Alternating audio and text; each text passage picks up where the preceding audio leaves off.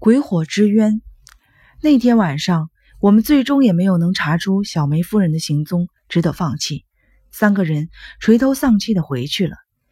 毕竟地下迷宫很大很深，而且找不到边际，再加上姐姐的病情一味的恶化，所以不能继续的冒险了。姐姐的状况突然变得很差，的确是受了鹰泉的影响。以姐姐现在的健康状况，必须极力避免强烈的刺激和兴奋。可是那个时候，鹰泉意外的出现，不仅是对姐姐，对我们所有人都是一个巨大的打击。那是鹰泉的脸啊，眼珠突出，鼻翼颤抖，下巴咔咔的直响。那副可怕的、难以名状的凶恶的表情，究竟意味着什么呢？看到那张脸从我眼前几尺处经过。我顿时感到了极度的恐惧，仿佛有一把冰冷的尖刀插进了心脏。同时，我又立刻想起，似乎在哪里见过同样的表情。是在什么时候呢？在哪里呢？没多久，我就想起来了，那是在某个夜晚。没错，就是农差尼姑被杀的那个夜晚。慎太郎手里拿着鹤嘴镐，蹑手蹑脚地走下山坡。当时他就是这样的一副脸孔。那是慎太郎那张可怕的脸和今晚鹰犬这张凶恶的脸，这两者之间似乎有着一脉相通的地方。事后一想，那天晚上的慎太郎的确在某种意义上和浓茶尼姑被杀有关联。那么今天晚上的鹰犬呢？他在这个洞穴深处究竟做了什么？又看到了什么？鹰犬的意外出现，完全的将姐姐击倒了。等到鹰犬的身影和脚步声都消失以后，我们重新点燃了灯笼。姐姐的脸色实在是差极了，一片惨白，仿佛身上最后一滴血都被吸干了，额头上全是冷汗，呼吸也十分痛苦，几欲晕倒。我们在原地讨论了一会儿鹰犬的奇怪举动，姐姐已经无力听我们议论这些事情，更无力参与。她捂着心脏。身体前倾，额头上冷汗涔涔。点子终于忍不住的叫了起来：“哥哥，回去吧！再这样下去，姐姐会撑不下去的。咱们改天再来探险。”姐姐也没有坚持。不久，我和点子便从左右两边搀住了姐姐，走到了第一个岔路口。在那里和点子告别后，我们就回到了别院。我彻底未眠，这固然是因为担心姐姐。小梅夫人的情形也让我放心不下。虽然我没打算当晚再钻一次洞穴，却困惑于究竟该不该把这件事情扔在一边，置之不理。第二天我一定会再去查看。可是如果到时候发现的已经是小梅夫人冰凉的尸体，那该怎么办？不过到了那时，一切都会水落石出。洞穴的秘密也好，小梅夫人和小竹夫人昔日的罪孽也好。这些或许都不可避免。洞穴的秘密一旦暴露出来，会对我的身世产生怎样的影响呢？所有人都以为我每天晚上老老实实的睡在这个别院里，可有了那样一条密道，就意味着我可以随时溜出房间。若这件事情暴露，警部和村民们又会怎样来看我呢？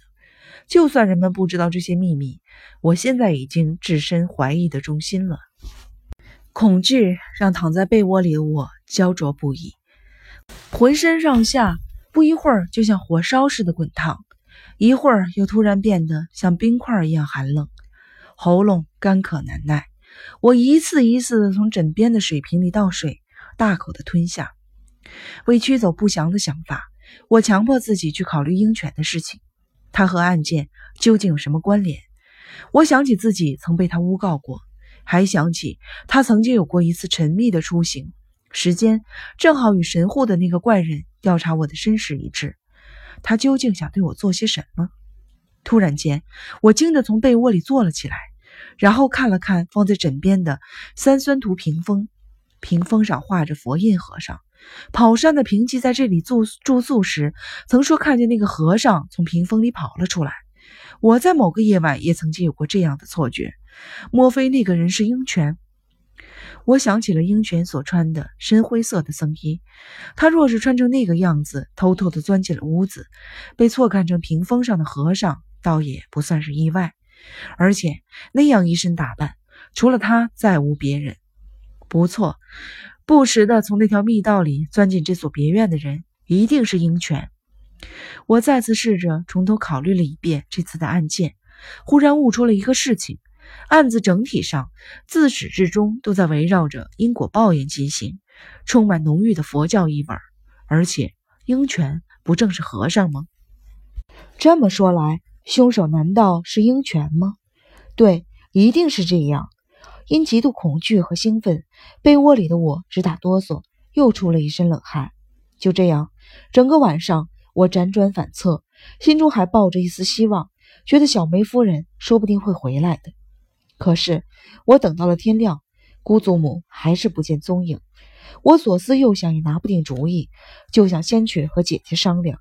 去了她的卧室，我立刻意识到姐姐已经无力考虑这些事了。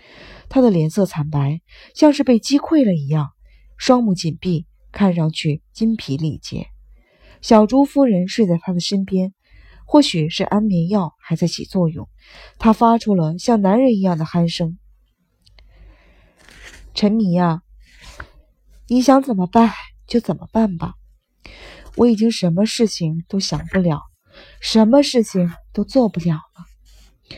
我征询了一下姐姐的意见，她微微的睁开眼，说了上面这番话，然后又立刻无精打采的闭上了眼睛。是吗？那我就去一趟派出所。听到“派出所”三个字，姐姐惊得睁开了眼睛，旋即凄凉的点了点头，说道：“是啊，或许这样做是对的，不是不得不这样做。”虽然姑祖母很可怜，她转过头来看了看躺在身边的小竹夫人，眼睛里逐渐涌上了泪水。姐姐，那我去了，说不定会有很多警察过来，还得麻烦你在姑祖母面前好好演示一番。好了，我知道了，只是辛苦你了。派出所里，击川警部刚刚起床，听了我的话，他大吃了一惊。